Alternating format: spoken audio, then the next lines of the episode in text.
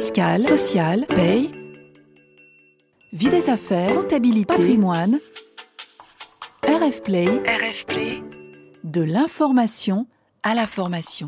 Les pratiques du management. Les pratiques du management. Crise, doute, tension, évolution radicale des manières de travailler ont bousculé les équipes et les managers ces dernières années. Il leur faut travailler ensemble, avancer ensemble, mais au quotidien, certains managers sentent que leur équipe n'est pas à son maximum. Ils trouvent que le télétravail éparpille les forces en présence et que globalement le collectif bat de l'aile. Mais est-ce le télétravail qui à l'équipe? Comment y remédier et remettre du collectif? Voilà les questions posées dans cette 29e pratique du management et les réponses à trouver en partageant le micro avec Aurélie Durand, coach, psychologue, ex-consultante fondatrice d'Ajadi. Aurélie, bonjour. Bonjour Frédéric. Aurélie, j'ai dit que parfois le manager pressent que son équipe ne fonctionne pas, en tout cas ne fonctionne pas comme il l'aimerait.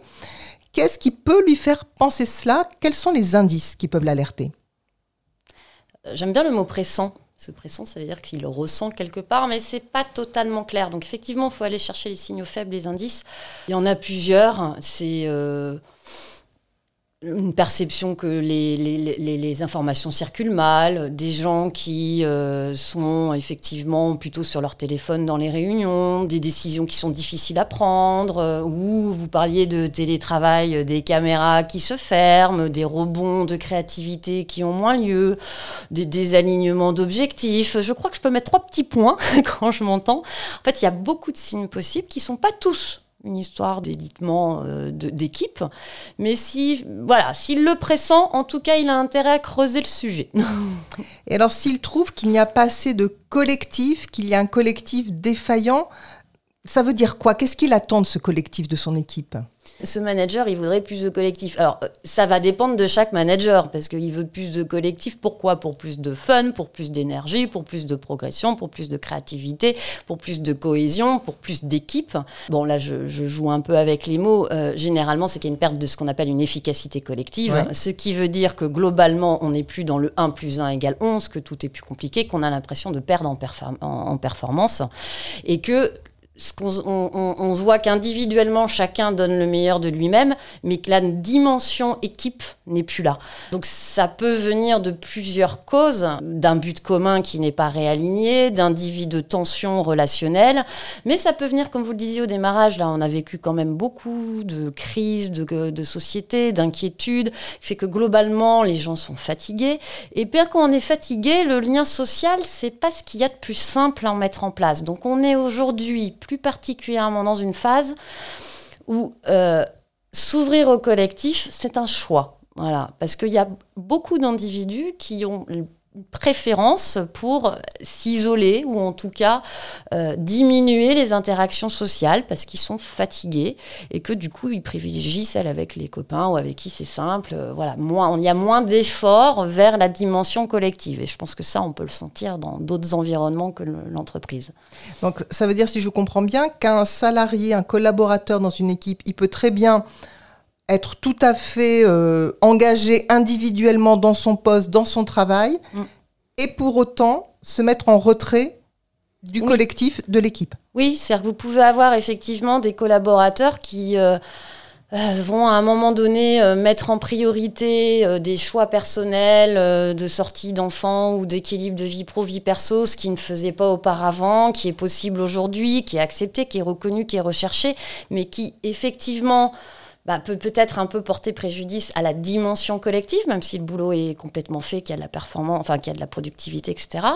Euh, vous pouvez avoir des gens qui sont fatigués des Zooms et des, Teams et qui, à un moment donné, voient pas l'intérêt d'ouvrir la caméra. Mais ouais, mais si on n'ouvre pas la caméra, on voit pas les signaux non verbaux, on perd les rebonds en termes de sourcils qui se lèvent et puis de rebonds de, de rebonds de créativité. On, voilà, on est moins connecté en fait aux autres. Donc c'est rigolo, on est de plus en plus connecté d'un point de mmh. vue digital et en fait on perd en connexion de relations humaines. Et puis, euh, les gens, enfin, après, il y a tout le sujet euh, de euh, ramener les gens au travail, au bureau, pardon, pas au travail, au là-dessus, ramener les gens au bureau. Est-ce que ça va refédérer le collectif? Pas forcément. Euh, et là, on peut avoir des gens qui disent Bah ouais, mais moi je reviens tel jour, pas tel moment. Et puis s'il y a une réunion d'équipe qui tombe le jour où le jour de télétravail n'était pas celui qui est prévu, bah, il n'y a plus d'effort de fait. En fait, il n'y a, a, plus d'effort vers le collectif. Alors je dis pas il n'y a plus euh, partout, hmm. mais on observe que globalement, cette dimension-là est plus complexe et moins spontanée qu'auparavant. Ce qui fait que les équipes qui fonctionnaient très bien avant, bah là, il faut heureusement que ça fonctionnait bien parce qu'il faut que ça circule dans le tuyau euh, de la relation et que ça continue, je pense, à bien fonctionner, mais les équipes où auparavant on était une équipe parce qu'on était tous assis dans la même pièce, dans le même bureau, ben aujourd'hui il manque quelque chose, il y a une déconnexion. Et si on remet tous les gens dans la même pièce, au même bureau, de toute façon c'est pas trop possible hein, d'un point de vue équilibre mhm. télétravail. Et même si on le faisait, je pense qu'il y a un vrai sujet de redonner envie à chacun et que chacun se pose la question de comment est-ce qu'il se réinvestit dans le collectif. Mais ça, c'est à chacun aussi de se poser la question. Alors justement, je l'avais évoqué au début en posant les, questions de ce podcast. Vous, avez repris ces termes-là, vous l'avez redit ensuite. Il y a cette fameuse question du télétravail mm. ou du travail hybride, parce qu'il y a peu d'entreprises quand même qui sont en 100% télétravail, sauf parfois pour certains collaborateurs. Mais enfin, on va dire télétravail et travail hybride. Est-ce que ça nuit à l'équipe Peut-être. On peut peut-être pas non plus mettre tout sur le dos du télétravail ou de mm. l'hybride, parce que comme vous l'avez dit, s'il n'y euh, avait pas vraiment d'équipe avant, euh, bon, ben, elle n'allait pas s'auto-créer avec ce, mode d'organisation. Alors, je me mets dans la peau d'un manager, j'ai du travail hybride hein, dans, dans, mes collaborateurs. Il y a ce manque de collectif. Je veux que ce collectif revienne, je veux qu'il retrouve ses lettres de noblesse. Comment je m'y prends? Déjà, en tant que manager, il va falloir que je me prenne un peu de recul quand je dis je veux que le collectif revienne. Déjà, est-ce qu'auparavant, il était vraiment là? Donc là, il y a un petit diagnostic d'observation autocritique à réaliser. Parce que manager, on ne peut plus manager de la même manière qu'avant. Donc ça enfin, quand je dis qu'on ne peut plus, c'est qu'avant, il y avait des choses qui fonctionnaient tout seul. Il y avait des rituels d'équipe, pour se croiser dans la mutuelle, dans la dans la café. Enfin, il y avait des choses qui se passaient différemment. Aujourd'hui, ça nécessite euh, de changer son style de management, enfin pas son style de management, mais de ritualiser un certain nombre de pratiques qui étaient des pratiques informelles, euh, de ritualiser des points de rencontre, euh, de reposer un cadre aussi sur des règles du jeu sur l'hybride, de reposer un cadre qui soit équitable pour tout le monde, qui soit pas forcément trop strict, mais qui soit enfin qui, permette à chacun de comprendre en fait le sens de ce cadre, tout simplement. C'est pas juste une règle pour se faire plaisir, c'est un cadre pour permettre une efficacité. Et euh, si, je, si je reviens sur ce que je disais qu'il doit prendre du recul, c'est qu'il doit déjà lui aussi au-delà du diagnostic du passé, se dire bon, euh, comment je gère mon éventuel agacement face à certains comportements, ou comment est-ce que moi j'ai ma part de responsabilité dans ce que, comment je peux donner envie aussi à l'équipe de se constituer. Est-ce que j'ai bien coché les cases de, bah, comme je parlais du cadre de cette prise de recul, mais aussi est-ce que je suis disponible pour mon équipe, ou est-ce que je passe, ou est-ce que la vie fait que du coup j'enchaîne les visios, les Teams? Alors du coup, si je dois en plus rajouter les Teams one to one, bah, je sais plus quand les faire. Donc en fait pour le manager, remettre du collectif, c'est vraiment se reposer la question de sa pratique managériale dans son l'organisation et l'usage de son temps. Donc comment il ritualise ses temps collectifs aussi, euh, et puis comment est-ce qu'il peut accompagner les collaborateurs à retrouver l'envie d'être ensemble?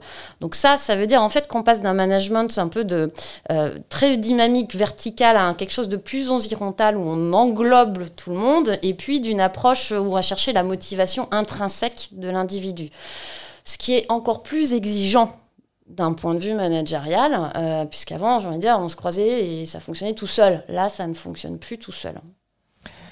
Est-ce que, alors j'entends bien qu'on va poser un cadre, qu'on va redonner l'envie de travailler ensemble, qu'on va, va ouvrir, qu'on va être à l'écoute. Est-ce que malgré tout, parce que j'ai envie de rebondir sur deux choses que vous avez citées, euh, est-ce que moi, manager, quand j'ai tout le monde en réunion, en visio, j'accepte que certains aient des caméras et d'autres non euh, Ou est-ce que je peux euh, m'autoriser à dire, ben voilà, en expliquant peut-être pourquoi c'est nécessaire et pourquoi j'impose cela, est-ce que je peux m'autoriser à dire, ben voilà, on est dans une réunion, on se voit tous, et il y a la caméra pour tout le monde. Mm. Même si jusqu'à présent j'ai laissé faire, parce que c'est ça, parfois on n'a pas posé les règles au début. Mm. Euh, peut-être parce que le télétravail s'est mis en place à un moment où il y avait encore la famille à la maison, machin, etc. Donc on comprenait que la caméra soit coupée. Bon, mais est-ce que maintenant, malgré tout, je peux faire un... Alors, je sais pas si c'est un retour en arrière ou, un pas en avant, mais en tout cas faire ce pas-là en posant la règle, en l'expliquant pour justement bah, quand même poser ce cadre pour que ce collectif revienne, mais dans un cadre très clair, très net. Je vais juste rebondir sur le est-ce que je peux J'ai pas la réponse plus que tout le monde, ça dépend de votre contexte. Mais c'est très juste que vous posez comme question, c'est-à-dire que beaucoup de managers en ce moment sont un peu paumés sur qu'est-ce que je peux faire, c'est quoi la règle, c'est quoi le droit, qu'est-ce que il y a une enfin et c'est au global, c'est au, delà de cette problématique qu'on traite aujourd'hui. Mm. Euh, moi, pour moi, si effectivement ça a du sens et que et de mon point de vue, ça a du sens que toutes les caméras soient allumées.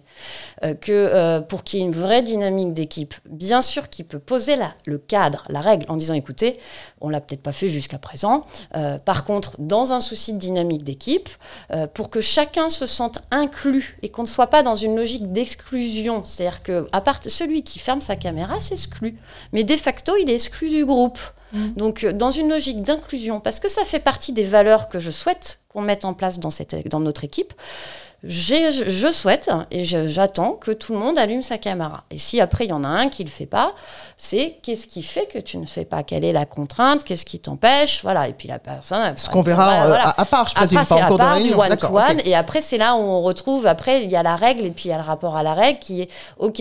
Bah, compte tenu de cette, règle-là, euh, comment je fais si j'en ai un qui peut pas la respecter? Bon, bah faut être transparent pour que mm. les autres comprennent le cadre. Et puis il faut que ce soit la personne dit bah écoutez, moi je suis désolée j'ai un énorme bruit, un machin, un bidule qui fait que ce n'est pas possible. Ok, mais alors du coup, on est-ce que on accepte le dérogation à la règle ou pas? Parce qu'après, ça peut donner d'autres habitudes à d'autres. Donc peut-être qu'il ne faut pas accepter, mais en tout cas, il faut dire, bah, écoutez, c'est pas grave, mais du coup, collectivement, on va s'adapter à votre préoccupation à vous.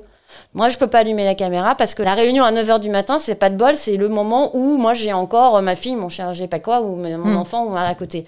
Très bien. Donc, compte tenu de cela, est-ce qu'éventuellement on peut pas bah, changer l'horaire de la réunion hmm. Enfin, je caricature pour permettre à tout le monde de respecter cette règle-là, parce qu'on est dans une dynamique d'inclusion. Voilà. Donc, par rapport à votre question, c'est vrai, c'est pas. Oui, je peux, mais il faut que j'y donne du sens. C'est pas la règle pour la règle, c'est dans quel objectif, dans quelle perspective. Et après, il y a deux manières de donner du sens. Soit je le donne comme je le fais en disant là dans une dynamique d'inclusion euh, et puis euh, de, créativité et de rebond et de montrer toutes les le, le point positif. Ou alors il y a les gars et les filles, euh, voilà, mm. nous n'allumons pas tous la caméra. Qu'est-ce que vous en pensez? C'est quoi les points? En quoi ça, voilà, qu'est-ce que ça apporte? Qu'est-ce que ça met en limite? Qu'est-ce qu'on gagne? Qu'est-ce qu'on perd? Et du coup, qu'est-ce qu'on décide collectivement de faire? Ce qui est une autre manière de gérer les choses. Les deux s'entendent, ça dépend du manager et du contexte de l'équipe.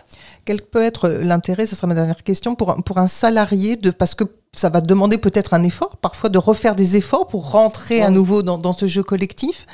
Euh, quel avantage il va y trouver au final le, salarié, le collaborateur dans l'équipe d'être revenu dans un collectif ou, que le, collectif, que le collectif ait repris la force qu'il avait à une époque euh, comme vous dites au début, c'est un effort, donc les avantages, ils vont pas venir de suite. Hein. C'est comme quand vous vous mettez au, sport où vous essayez d'arrêter de fumer, il a pas de suite. Il faut, et comme c'est un effort, c'est-à-dire qu'il faut euh, se dire, je vais voir sur le long, enfin, sur le long terme ou à telle échéance. Après, il faut pas qu'il le fasse tout seul, il faut que ça soit une dynamique collective. C'est-à-dire que collectivement, on se dit, tiens, on, a, on, va aller vers là. Qu'est-ce que ça va lui permettre? Ben Après, ça va permettre à chacun euh, de retrouver surtout du lien social. Mais encore une fois, certains en ce moment n'ont pas forcément ce souhait-là. Mais c'est ça, c'est une réaction de protection. Donc, c'est de se réouvrir en fait à l'autre. Voilà. Euh, et euh, beaucoup d'études en psychologie et en psychologie positive ont démontré que le soutien social, le soutien émotionnel, c'est un des leviers forts euh, en, qualité de vie au travail, en régulation de son stress et donc des risques psychosociaux. C'est un, un levier fort en créativité, donc ça apporte énormément de choses. Mais pour ça, effectivement, il faut en faire l'expérience. Donc il faut y aller petit à petit. Et puis si c'est difficile, rien n'empêche aussi d'exprimer. Écoutez, moi je veux bien, mais la soirée euh, à tel endroit avec tout le monde d'un seul coup, là, je viens, mais je suis pas à l'aise. Mmh. Point. Il n'y a pas besoin de. Enfin, juste apprendre l'habitude d'exprimer ce qui est OK et pas OK pour soi. Ça ne veut pas dire euh, d'être contre, c'est juste exprimer. Et la nature humaine est quand même bienveillante et euh, même si euh, on peut parfois avoir des doutes sur certaines réactions de certaines personnes lorsqu'on est en colère, globalement les gens sont attentifs les uns aux autres. Donc il y aura une dynamique positive qui va s'installer, mais il faut qu'effectivement chacun fasse un petit pas pour qu'il y ait un grand pas collectif. Donc pour conclure, le, le manager ne fera pas tout tout seul. Non. Il va redonner le cadre, il va redonner l'envie, il va l'entretenir, après la nourrir, mais ce sera à chacun de faire un pas aussi. Tout ça à fait, exactement. Très bien. Eh bien, merci beaucoup Aurélie de votre analyse, de vos éclaircissements sur ce collectif, ce jeu collectif, sa perte et sa renaissance. Merci Frédéric. Merci à vous de votre écoute. Vous pouvez retrouver toutes nos pratiques du management sur rfplay.fr et sur les plateformes d'écoute.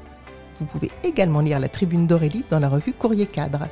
Nous vous donnons rendez-vous après l'été. Retrouvez tous les podcasts de RF Play et plus encore sur rfplay.fr.